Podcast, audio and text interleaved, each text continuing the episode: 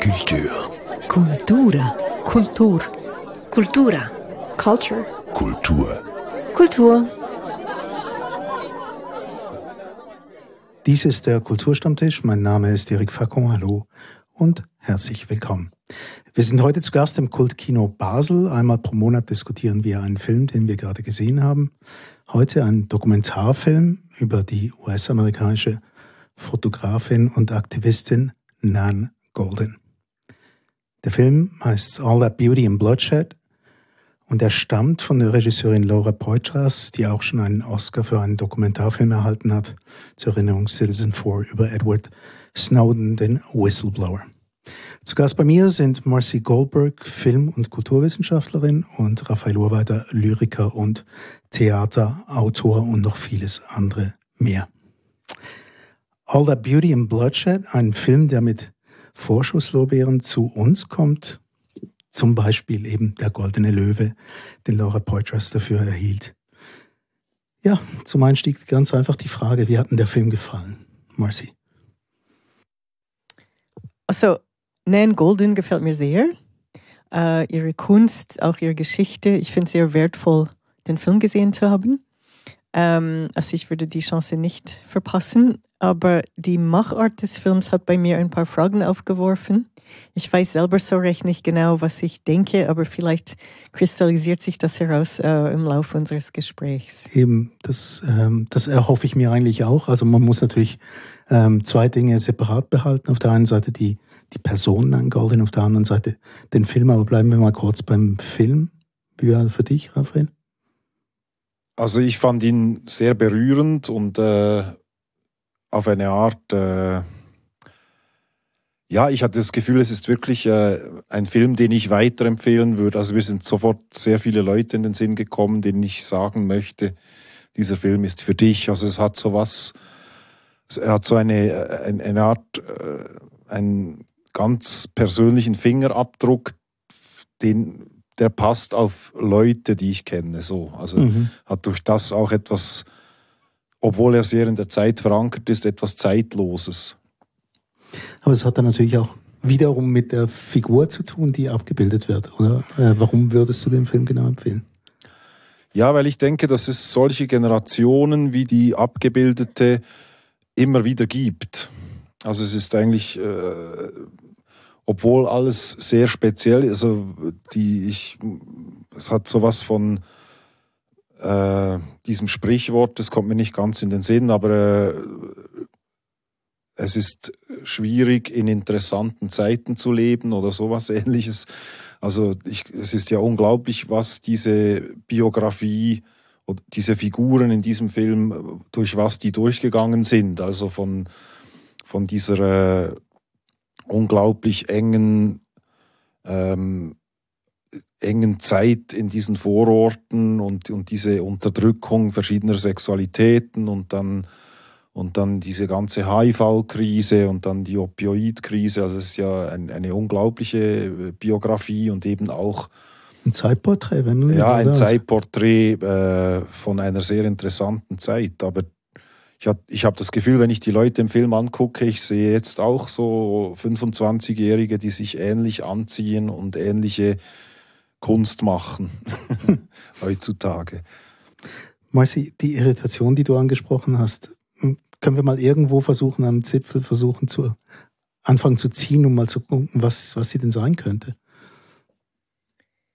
Ähm, gell, der Film möchte sehr viel machen. Es gibt so eine Handvoll Themen, die hier zusammenkommen sollten. Eben einerseits äh, die Biografie äh, mhm. von Anne Goldin, auch ihr Werdegang als Künstlerin und auch äh, die großen Themen und der Stil von ihrer Kunst. Also einfach wie es ein Porträt der Künstlerin, Biografie der Künstlerin, ähm, dann auch noch eine Auseinandersetzung mit ähm, eben bestimmten politischen und gesundheitspolitischen Themen in den USA, ähm, die Geschichte um diese Sackler-Familie und den Skandal um äh, diese Krise mit den Opioiden.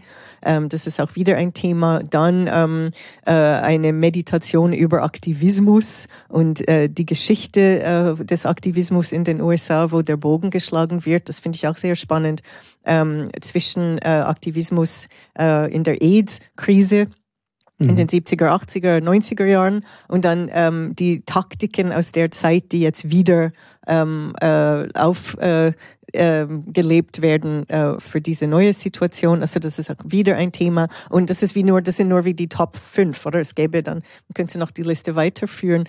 Und ich denke, es ist dann schwierig äh, mit dieser Menge einen Film zu machen, der ähm, all diesen Themen gerecht wird und der dann auch eine Struktur findet, ähm, wo äh, das alles am besten zur Geltung kommt. Und schon, also die verschiedenen äh, Sprünge in der Zeit äh, sind manchmal sehr spannend und manchmal haben sie mich auch ein bisschen irritiert, weil ich manchmal das Gefühl hatte, die sind gerade daran, irgendwie auf den Punkt zu kommen und dann gibt es wie einen Schnitt und sie sind wieder woanders. 20 Jahre zuvor oder 30. Ist, ja, und ich denke, das ist sicher so gewollt. Mhm. Also das sind Leute, die wissen, was sie tun. Es ist auch sehr klar, dass der Film versucht, eine Struktur zu haben, wie die Kunst von Nan Golden. Oder wir sehen, dass sie immer mit diesen so Karussell von Dia-Bildern gearbeitet hat. Das ist wie so, es gibt so eine Schlaufe mit Musik und dann wieder wird Karussell gewechselt oder für also Leute, die früher Kunstgeschichte studiert haben, äh, kennen das sicher oder wie die Profs in den Kurs gekommen sind mit ihren Decks. Ähm, jetzt ist das alles ins PowerPoint verschwunden, es ist nicht mehr so sichtbar. Mhm. Und, aber eben der Film äh, versucht dann auch, es ist wie so, oder? Die sechs Kapiteln, die sind wie jeweils so eine Dia-Show. Also wir umkreisen quasi mhm. immer das Thema ja. oder die und dann Themen. Wird's, oder? Und dann heißt es irgendwie so, klick, wir gehen ans nächste. Und also das, das macht auch Sinn, das ist auch hübsch als Konzept. Äh, aber in der konkreten Ausführung hat es bei mir manchmal ähm, nicht Klick gemacht, als sie so durchgeklickt sind. So. ja, ich, also ich hatte eher das Gefühl, also ich, für mich war eher vielleicht ein bisschen die, es war mir fast zu ordentlich eigentlich, also die Erzählweise, weil am Anfang sagt sie ja, äh, eben sie, sie möchte keine Geschichte oder sie, sie vertraue nicht mehr ihren Geschichten oder sie habe keine Geschichten zu erzählen, sondern wahre oder echte Erlebnisse und dass das eben nicht das gleiche ist, weil die Erlebnisse eben nicht zu einem Happy End führen oder so. Und der Film macht aber eigentlich das Gegenteil, finde ich. Er ist immer noch sehr stringent erzählt und er, er ist dramatisch aufgebaut und er hat eben diese klaren Kapitel. Und dann kommt dieses in Anführungszeichen Happy End mit diesem Sieg über diese Sackler-Familie. Und das ist eigentlich nicht das, was sie am Anfang als Erzählweise äh, vorschlägt, sozusagen. Also sie schlägt ja eigentlich vor, eben nicht, äh, nicht Geschichten zu erzählen, sondern unabgeschlossene, echte Erfahrungen äh, wiederzugeben. Und da hat der Film halt wahrscheinlich ja einfach diesem Dokumentarfilm-Logik gefolgt auf eine Art. Also dass man eben aus, dass man all das zusammenträgt, dass dann am Schluss eine, eine klare Geschichte auch erzählt. Aber äh, ja, ich bin darauf reingefallen. Mir hat es gefallen. ja, also das ist auch ein bisschen der amerikanische Stil, also der äh, American Documentary Style, das jetzt in der letzten Zeit auch sehr von Netflix zum Beispiel mhm. geprägt mhm. wurde, dass ähm, jede Lebensgeschichte auch ein bisschen in diese Strukturen eingezwängt wird und eben das Happy End ist obligatorisch. Das, ähm, und das, ja. Mhm. Das hat mich fast mehr gestört, dass sie so viele äh, Aufnahmen gebraucht haben, die sicher nicht von Nan Goldin sind, also diese ganzen Straßenaufnahmen von New York in den 80er Jahren und, und das hat mich extrem an diese Netflix-Stilistik äh, erinnert, dass man eben dann ja einfach Material zur nimmt. Illustration. Ja, genau, zur Illustration. Im Hintergrund sieht man dann noch die Times Square von, von 1980, aber es ist völlig anders gefilmt als der Rest und es hat auch eine andere Ästhetik und es ist einfach so eher um die Erzählung äh, mitzutragen. Also mir hat das ein bisschen geholfen, manchmal auch zu wissen, wo ich jetzt genau bin auf dieser Zeitachse. Okay, ja, also ich habe die mhm. Zeitachse manchmal gesucht mhm. und wurde von Kapitel zu Kapitel wieder irgendwo mhm. hin transportiert. Ja, genau. So habe ich das mehr gelesen und, und fand drum das auch noch ganz geschickt, dass mir das geboten wird, dass ich plötzlich gedacht habe, ja, jetzt sind wir bei der Kulturszene, jetzt sind wir bei der Kunstszene der, des New York der 70er, 80er Jahre. Nur ganz rasch noch zur, eben zur Bilderwahl. Äh, ähm, was mich hingegen sehr interessiert hat, das waren die Ausschnitte aus den Filmen, die äh, von ihren Kolleginnen gedreht wurden zur gleichen Zeit, wie sie mit Fotografie angefangen hat. Und das sind Filme, die ich zum Teil ähm, aus meiner eigenen, aus meinem Studium gekannt habe, Das irgendwie feministische Filme, zum Beispiel Variety von Betty Gordon. Das ist ein bisschen ein Klassiker ähm, der frühen äh, Frauenfilmbewegung dieser Welle. Ähm, und äh, es war auch interessant, äh, mir war damals nicht bewusst, dass Nan Golden dann auch eine Rolle als Statistin äh, in diesem Film gespielt hat. Mhm. Und ähm, alles, was um, um diese Bar-Szene äh, gedreht wurde, war wiederum sehr authentisch und, und sehr interessant. Aber ich möchte ein anderes Thema lancieren. Ich weiß nicht, ob das, ähm, weil, gell, das, der Film ist ein bisschen ein Auftragsfilm. Mhm. Und der Auftrag ging von Nan Goldin an äh, Laura Poitras. Also ich weiß nicht so genau wie, weil also als, als, als Kanadierin möchte ich Poitras sagen, also als in der Schweiz lebende Kanadierin, aber sie, sie sagt dann Poitras, glaube ich, das ist ja mhm. Poitras. Ähm, äh, genau, oder? Nan Goldin ähm, wollte, dass vor allem äh, diese Aktivismusgeschichte erzählt werden sollte und ähm, der Kampf gegen die Familie Sackler. Und sie hat dann äh, Laura äh, ausgesucht, um den Film zu machen. Und sie haben nachher irgendwie ein Abkommen gemacht, ähm, dass sie dann auch so ein bisschen einen breiteren Film machen, wo sie auch äh, über ihr Leben reflektiert. Und sie haben, glaube ich, auch in der Pandemie sehr viel Zeit zusammen verbracht. Und darum gibt es auch diese, das ist auch ein, ein Plus im Film aus meiner Sicht, diese sehr so unaufgeregten, so mit intimem Plaudertonfall ähm, äh, äh, Interviewsituationen, wo sie dann so ein bisschen über ihr Leben reflektiert und erzählt. Ähm, aber das ist alles sehr auch wie von ihr selber kuratiert. Ja, sie ist ja selbst unter den Produzentinnen aufgelistet. Oder? Genau. Und ich meine, das ist, kann man auch machen, also als berühmter Mensch. Äh. Aber ähm, es täuscht dann auch ein bisschen, weil wir haben vielleicht das Gefühl, weil sie erzählt sehr intime Sachen und zum Teil sehr schockierende Sachen und auch begleitet von den Bildern, die dann auch mit dieser Rohheit äh, dabei sind.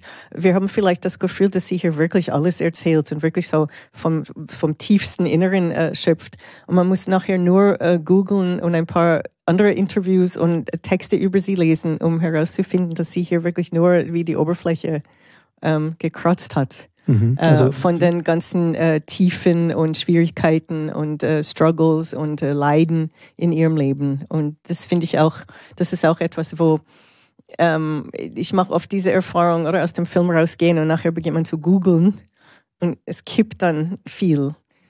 Ja. Aber eben, also ich weiß von dir, dass du Nein Golden natürlich, die, die war dir ein Begriff, Raphael, wie hattest du es denn eigentlich?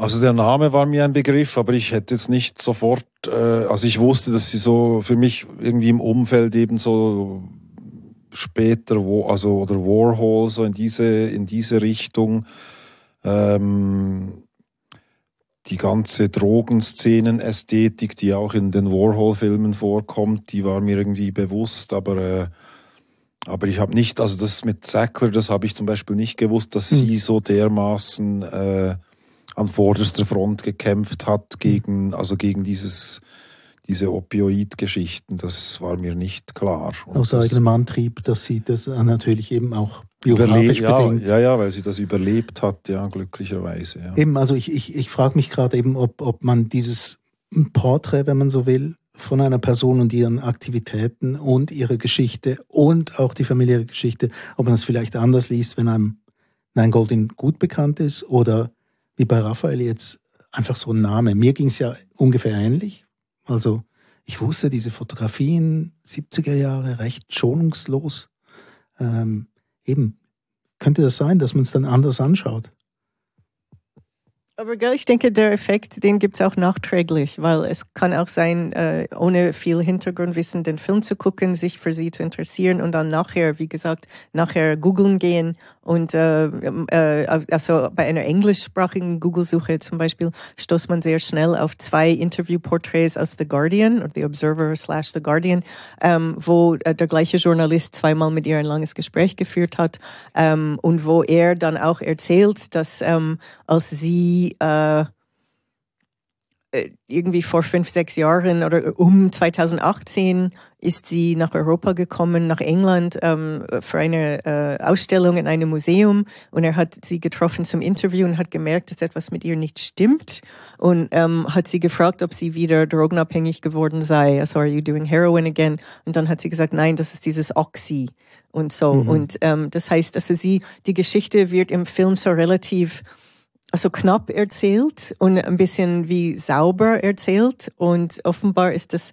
wirklich eine längere Leidensgeschichte gewesen. Und es gibt auch noch eine Zäsur im Film, wo sie sagt, nachdem ihr erstes Buch rausgekommen ist, im 86, ähm, hat sie ihren Job äh, an der Bar gekündigt und hat gefunden, ähm, irgendwie, jetzt werde ich ganz viele Drogen nehmen.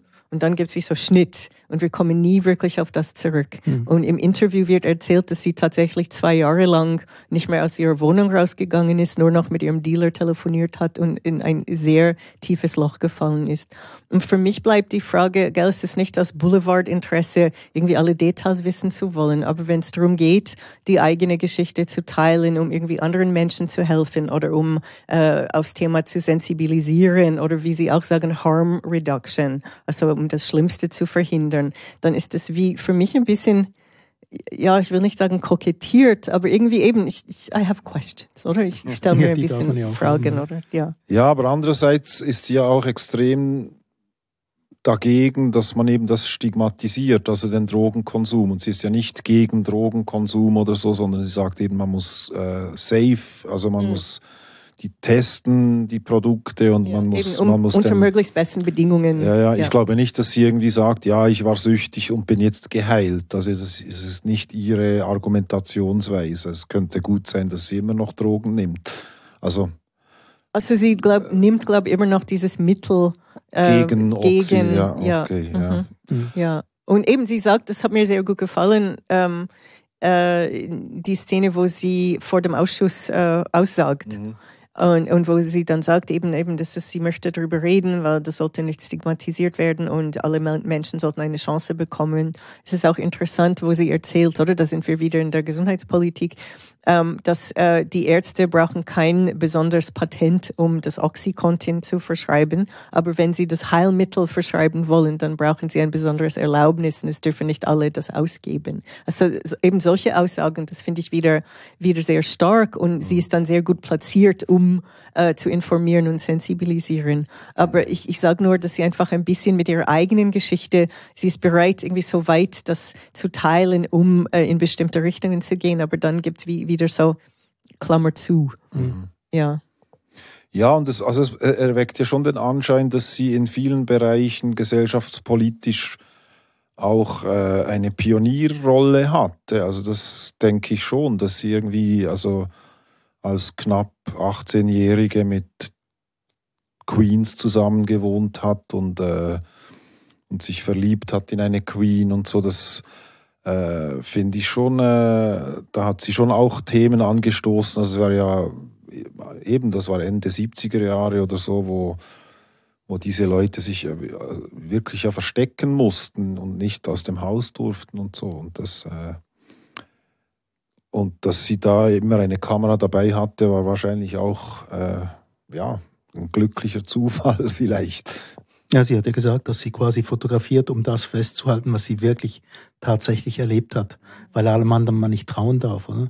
Ähm, also auch die Geschichten, die so erzählt werden und so. Aber eben nur ganz rasch gesagt, also ihre Kunst finde ich umwerfend. Das ist nicht, ähm, das ist nicht die Frage. Für mich ist es mehr, wie das alles zusammenkommt im Film. Also bestimmte Entscheidungen, die getroffen wurden, äh, was wird reingenommen, was wird weggelassen, in welcher Reihenfolge, was wird hinterfragt oder nicht. Äh, so, ja. Ja, und, vielleicht wäre es ehrlicher gewesen, es auch ein bisschen als autobiografischer Film zu verkaufen. Weil dann ja, genau, man, weil ich denke, alle, haben, ja, alle haben das Recht auch zu mhm. bestimmen, äh, was sie auch ähm, mhm. erzählen oder ähm, mitteilen wollen oder nicht. Aber in dieser Form ist es wie,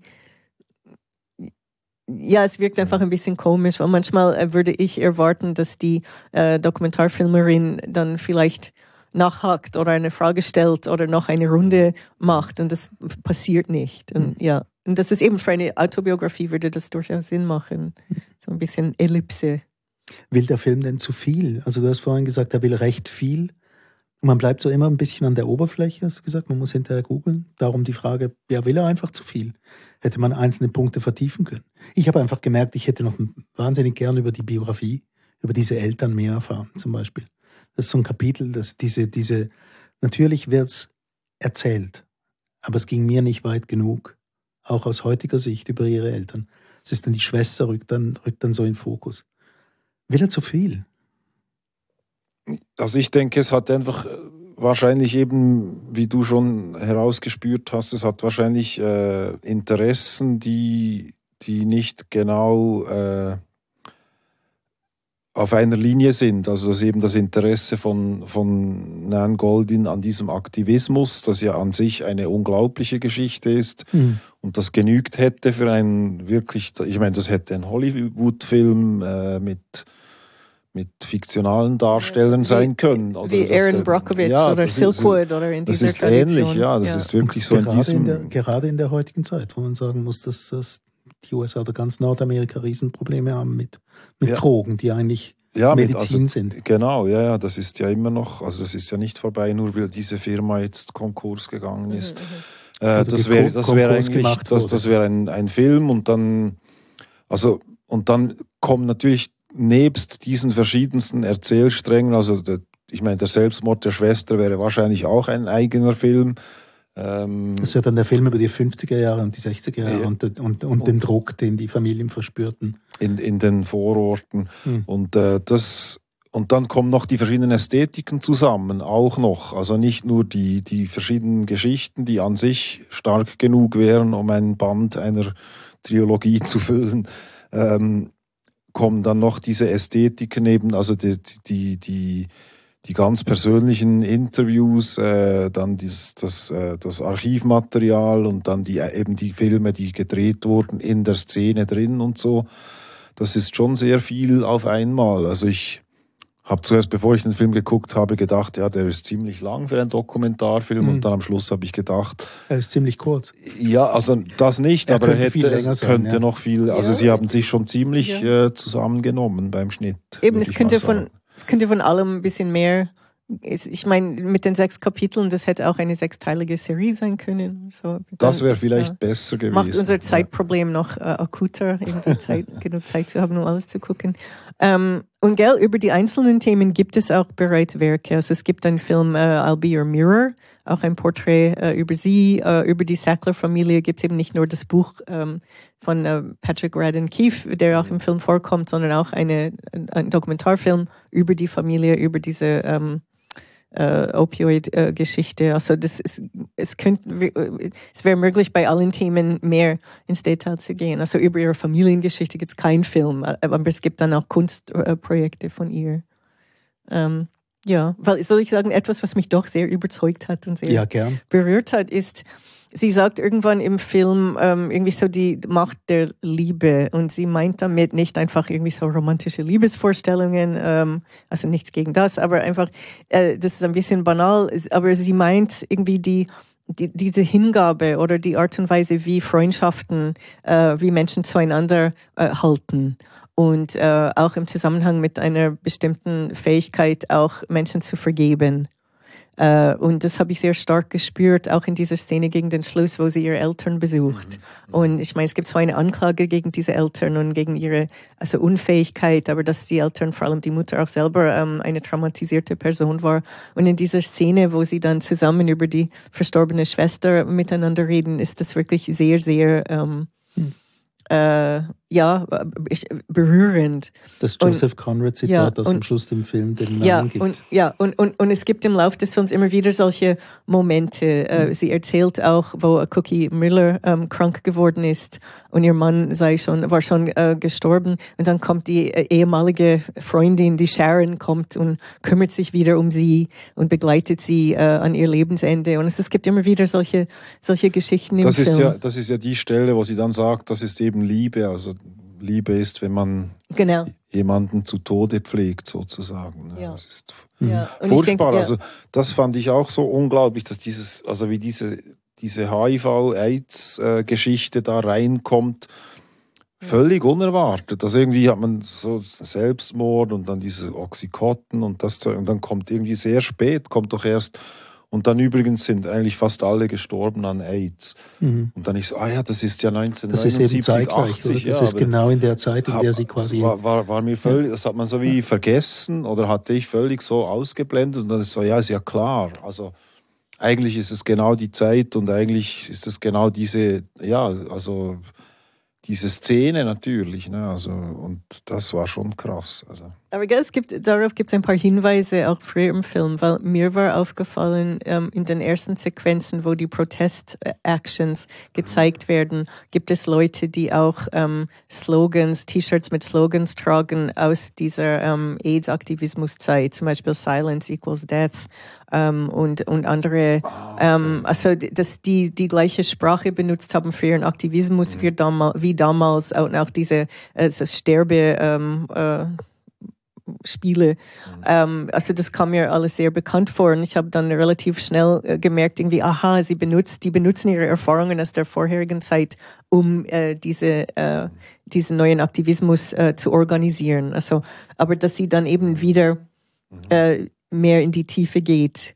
Äh, und, äh, und auch diese Phase, ähm, wo also nicht nur auf der persönlichen Ebene, dass so viele Leute aus ihrer Community gestorben sind, und, sondern auch ähm, das absolute Versagen, beziehungsweise das absichtliche Versagen, ich denke, so kann man es auch sagen, ähm, der äh, US-amerikanischen Regierung damals oder die Reagan-Regierung äh, hat sich wirklich geweigert, ähm, sich um das Problem AIDS zu kümmern ähm, und hat wirklich dafür gesorgt, dass viel mehr Leute krank wurden und gestorben sind, als der Fall hätte sein müssen. Und dass nichts aus dieser Geschichte gelernt wurde äh, und dass jetzt im Umgang mit den Opiates, dass auch wieder Kommt einfach genau diese wieder totale Unfähigkeit und wie aus ja, weil es nicht rentiert oder weil das nicht Menschen sind, die eine Machtposition haben in der Gesellschaft und, und äh, oder das ähm, ja, Menschen mit Drogenproblemen geächtet werden von den Machttragenden. Also das ist ähm, auch wirklich sehr, also dass diese ähm, Verbindung gemacht wird im Film, äh, finde ich eigentlich äh, sehr lobenswert. Ja, ich fand eben eine Stelle so, es ist nicht eine Stelle, es ist, geht, zieht sich ja nicht durch durch den ganzen Film. Die sind ein Golden, die quasi mit diesem, mit dieser Vita diesen jungen Leuten hilft, einen Widerstand aufzubauen und dafür ihren Namen einsetzt. Und am Schluss, ja, ich weiß, ein Happy End muss immer sein bei solchen Dingen und es ist ein bisschen US-amerikanisch.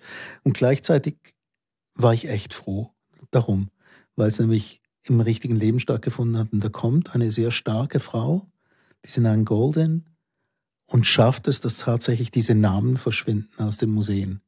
Das fand ich schon sehr stark. Wollen wir noch ein paar Worte zu Nan Golden verlieren? Also mich hat sie wahnsinnig berührt auch. Eine wahnsinnige Stärke. Du hast vorhin Pionierin erwähnt, Raphael, als, als Bezeichnung für sie.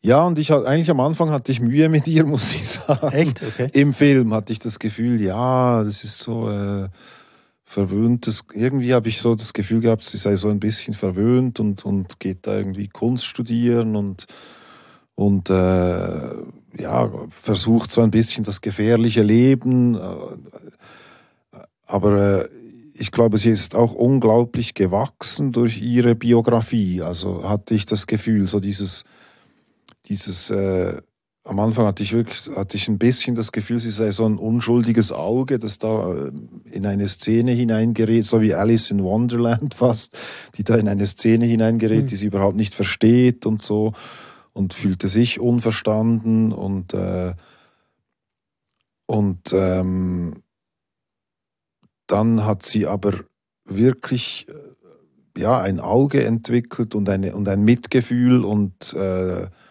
und wurde für mich dann auch immer klarer und fassbarer. Und, und äh, mich haben diese, vor allem diese eben intimen Interviews, wo sie so erzählt über ihre Schwester und so mit dieser ziemlich äh, verlebten Stimme auch, die sie hat. Äh, das hat mich schon sehr beeindruckt, auch wie, wie genau sie ist in der Wortwahl und wie, wie genau sie, sie äh, eigentlich die Welt sieht und die Leute. Also ich fand es zum Beispiel, was ich extrem brutal fand, dann war die Szene, wo der Mutter das Zitat nicht in den Sinn kommt und sie macht das in den Film rein. Das ist wahnsinnig gemein, weil das zeigt, das ist ja eigentlich die Kritik an der Mutter, nicht? Sie sagt, ja, meine Tochter hatte dieses Zitat und das war so wichtig für sie und dann kommt sie nicht in den Sinn. Ich meine, das ist wahnsinnig gemein. Dass das die, Kamera, die Kamera bleibt beim Vater. Ja, genau, der dann einfach der nur sagt, da ja, der einfach da sitzt, genau. Das ist, also dort fand ich, das Versöhnliche hat schon, also dass sie sie tanzen lässt, die Mutter und so und äh, freundlich ist, aber dass das diese Stelle drin ist im Film, das sagt extrem viel aus über die Elternbeziehung, hatte ich das Gefühl. Ja ich, ich weiß nicht, ich, ich, teile nicht unbedingt diese Lesart. Also weder von der Szene noch von der Vorstellung, dass sie als irgendwie verwöhnte Göre irgendwie, ah, ich mache Kunst. Also das ist nicht so, habe ich sie nicht gelesen.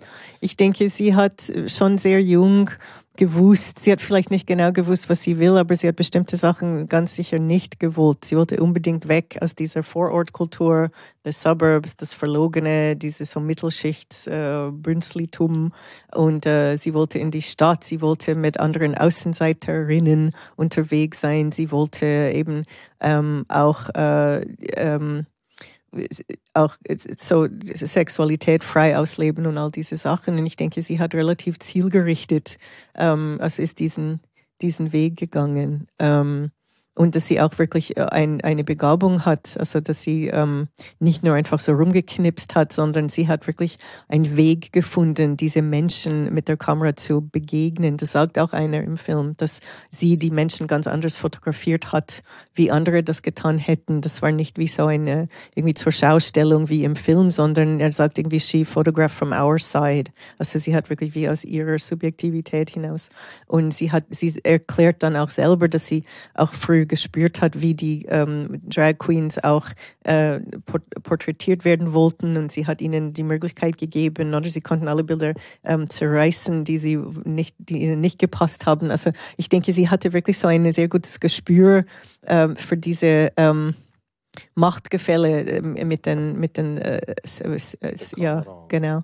Ähm, aber was auch noch eben, was ihr sehr hoch anzurechnen ist, ist diese, dass sie so ähm, wie würde man das sagen, also äh, Aufrichtigkeit, dass sie Prinzipien hat, dass sie so moralisch irgendwie sie bereit ist, ähm, ihr Renommee aufs Spiel zu setzen äh, mhm. und ihre Verbindungen zu diesen Museen. Und sie lebt auch, oder? Das ist ihr von der Kunstwelt, ähm, dass sie auch bereit ist, das alles aufs Spiel zu setzen ähm, im Aktivismus gegen die Sackler-Familie. Und am Schluss geht die Rechnung auch, oder? Für sie auf. Aber es gibt eine Zeit, wo das nicht unbedingt ähm, der Fall hätte sein können und dass sie wirklich sagt, irgendwie entweder die oder ich und ich sage meine ganze ähm, Ausstellung ab und oder am, in, in, wo war am National Portrait Gallery, also das ist wahnsinnig, ähm, dass sie bereit war, wirklich so dazu zu stehen. Mhm. Ja. Taten statt Worte. Ja, und ich glaube, dort schließt sich dann auch wieder der Kreis oder, oder der Kreisel des Dia-Apparats, dass sie eben mit ihrem eigentlich gelernten Aktivismus und auch gestellten Aktivismus dann eben wieder bei der ganz jungen Generation fast die die gleiche Sprache spricht. Also, dass sie sagt, ja, jetzt gehen wir in dieses Museum rein und wir schmeißen da diese Flaschen in den Brunnen und, und legen uns auf den Boden. Das ist ja auch sehr pathetisch und sehr äh, jugendlich und, und dort fand ich eben auch, dass sie eigentlich diese, dieses Mitgefühl auch durch diese Biografie auch gelernt hat, eben, dass sie sagt, ja, ich habe die Dia-Show, also ihre eigene Dia-Show hat sie ja immer wieder verändert, je nach Applaus, den sie hatte von, mhm. den, von den Leuten, die in den Dias vorkommen und gesagt, ja, wenn sie gesagt haben, das Bild darf nicht mehr vorkommen, nehme ich es raus. Also es war auch sehr äh, für eine Künstlerin äh, eine sehr äh, selbstlose Art oder eben kommunale Art Kunst zu machen. Also ich glaube, dass die Kommune, in der sie sich befand in diesem New York schon unglaublich prägend war und auch eben sie, sie zu einem Menschen gemacht hat, der nicht nur an sich selbst denkt. So, ja. Also ich denke irgendwie der Teil, wo in diesem Film Zeitgeschichte abgebildet wird, den finde ich ähm, besonders spannend. Also wenn man sich vorstellt, dass jemand ausbricht aus Suburbia, in der Avantgarde-Kunstszene in New York landet und sich dann rumschlagen muss mit Sätzen wie, die kommen ja auch vor. There's no such thing as a good female artist. Also es gibt keine, keine guten weiblichen Künstlerin. Also ich meine, ja, das muss man sich auch mal geben. Das war Mitte der 80er Jahre, wurde ihr das gesagt. Also von dem her hat mir das Wort Pionierin schon noch gefallen, muss ich sagen. Ja, eben, und ich denke, in, inhaltlich ist es auch sehr spannend, oder der Film gibt nur ein bisschen Einblick in, in diese Kunst, ähm, aber auch so ein Tipp. Im Internet gibt es auch ähm, Online-Ausstellungen, wo äh, es ist möglich, so ein bisschen durch die Bilder zu klicken und auch Infos. So Museum of Modern Art hat so eine ganze Online-Ausstellung über sie, ähm, dass sie, was sie alles in den Bildern thematisiert, gerade dieses Thema oder das, die erste große Ausstellung, The Ballad of Sexual, Sexual Dependency, oder das ist so ein Brecht-Zitat. Mhm. Ähm, und äh, aber sie hat es wie so ein bisschen umgedeutet, weil äh, ich glaube in der Brechtschen Version in der Groschen Oper geht es eben darum, ähm, wie die Männer sich ausnützen lassen von den Frauen, weil sie irgendwie so geblendet werden. Und bei ihr ist es wie umgekehrt. Ähm, einfach, oder diese so Machtkämpfe in einer Beziehung, in einer Liebesbeziehung. Und das ähm, wird so äh, toll äh, grafisch, gestalterisch äh, umgesetzt in den Bildern, äh, wie diese Paare äh, im Bild äh, zu sehen sind und wie die Bildkompositionen sind. Das ist auch alles ähm, auch wirklich sehr spannend. Also da hat sie sehr viel über ähm, Leiden in der Liebe oder über ähm, selbstzerstörerische Beziehungen. Ähm, also das ist, äh, diese Bilder sind so äh, intensiv und, und sehr faszinierend. Ja, und ich fand eben auch sehr erfrischend, dass sie sehr äh, fluid sind. Also das, es sind ja nicht nur mhm. Männer, Frauen, mhm. äh, es ja, sind genau. ja Paare, ganz verschiedene Konstellationen. Und doch hat sie in jedem Bild auf eine Art entweder ein Machtgefälle oder eine klare Abhängigkeit. Ähm, aber das ist, habe ich auch nicht als wertend empfunden, sondern einfach die Abhängigkeit ist mhm. da, aber es ist nicht eine Einseit, vielleicht sind auch beide voneinander abhängig. Ja. Äh, und das, das ist schon eine sehr schöne Serie. Ja, ja es ist sehr, sehr einfühlsam mhm. gemacht. Ja. Ich schiebe äh, jetzt, ja. ja. Ich wollte langsam anfangen, die letzte Runde bei den Dia-Shows äh, einzuführen. Aha, okay, also ich hätte noch zwei Karussells, aber also gut. Wir, ja, nein. Äh, gut, das eine, ich wollte nur ganz rasch sagen, ähm, eben das ganze Thema äh, von zivilem Ungehorsam, von äh, äh, ähm, gewaltfreiem Widerstand, ähm, das ist auch ein Thema, das im Film mitgeschnitten wird und ähm, eben dazu gibt es auch äh, ganze Filme, unter anderem ähm, eben ein Film, der eine Schweizer Co-Produktion ist, The Everyday Rebellion, wo zum, diese gleichen Techniken zum Teil auch ähm, thematisiert werden. Äh, und eben, das wäre einfach so noch für die Checkliste, was alles für Themen im Film vorkommen. Und das andere, was ich noch ganz kurz erwähnen wollte, ist äh, die Musik. Äh, die spielt im Film auch eine sehr wichtige Rolle und das ist auch ein, ein Teil äh, von dem Stil so à la manière de, weil sie hat immer auch in ihren Ausstellungen Musik äh, reingenommen. Es ging ihr auch um diese Kontraste zum Teil ähm, zwischen der Musikauswahl und der Bildebene und der Film hat das ähm, für mich auch, also es wäre wieder etwas Positives, etwas, was äh, meiner Sicht im Film sehr gelungen ist, ist wieder diese so Bild, Musik, ähm, ähm, Gegenüberstellungen. Und das fand ich eben auch wieder eine Art Pionierleistung, weil es hat, es hat ja auch so was von, also diese, diese Ballad-Ausstellungen, die ersten waren ja in Clubs und das war extrem laute Musik. Ein DJ, sie hat die Musik ausgewählt, aber auch es kam immer wieder andere Musik dazu und es liefen Dias, also es ist ja eigentlich nichts anderes als irgendwelche Clubs heute, die irgendwelche Bilder äh, zeigen, oder es ist auch ähnlich wie ein Bild mit Sound auf Instagram oder so. Und die Ästhetik hat ja auch sowas von diesem überbelichteten, extrem äh, gesättigte Farben meistens. Äh, also ich kann mir diese Partys gut vorstellen und die könnten aber auch heute stattfinden, habe ich das Gefühl. Also es hat auch sowas von eben diese Gleichzeitigkeit von dieser äh, Post-Punk, New, New Wave Musik mit, mit diesen extremen ähm, überschminkten Bildern und so, das, das, äh, das ist schon auch heutzutage fast wieder zeitlos. Also.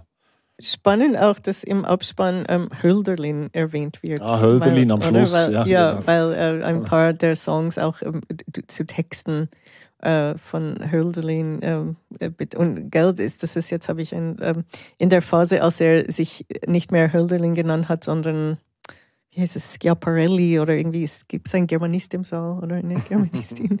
ähm, auf jeden Fall diese Turmwahnphase von Hölderlin. Und das finde ich auf eine Art auch sehr passend, weil das verbindet auch diese, also du hast gesagt Andy Warhol oder irgendwie, das ist mehr so New Wave Punk äh, Zeit, aber diese Verbindung auch mit diesen, ähm, mit der Lyrik aus dem 19. Jahrhundert ist irgendwie auch interessant. Also es zeigt auch, dass diese Sichtweise in der Kunst auch eine längere Vorgeschichte hat. Und dann all dem, was, mir, was wir jetzt heute erzählt haben über diesen Film. Ziemlich Scardanelli. Scardanelli. Ja, ja, genau, jetzt ja. haben wir es. Das gibt 100 Punkte. ähm, man merkt an all dem, was wir erzählt haben, was wir gesehen haben in diesem Film, dass es ein reichhaltiger, wirklich reichhaltiger und sehenswerter Film ist. Wir schicken also alle hin. All That Beauty and the All Bloodshed. the Beauty and the Bloodshed. All That Beauty and the Bloodshed über die äh, US-amerikanische Fotografin und Aktivistin Nan Golden. Herzlichen Dank für das Gespräch. Marcy Goldberg und Raphael Urweider. Mein Name ist Erik Facon.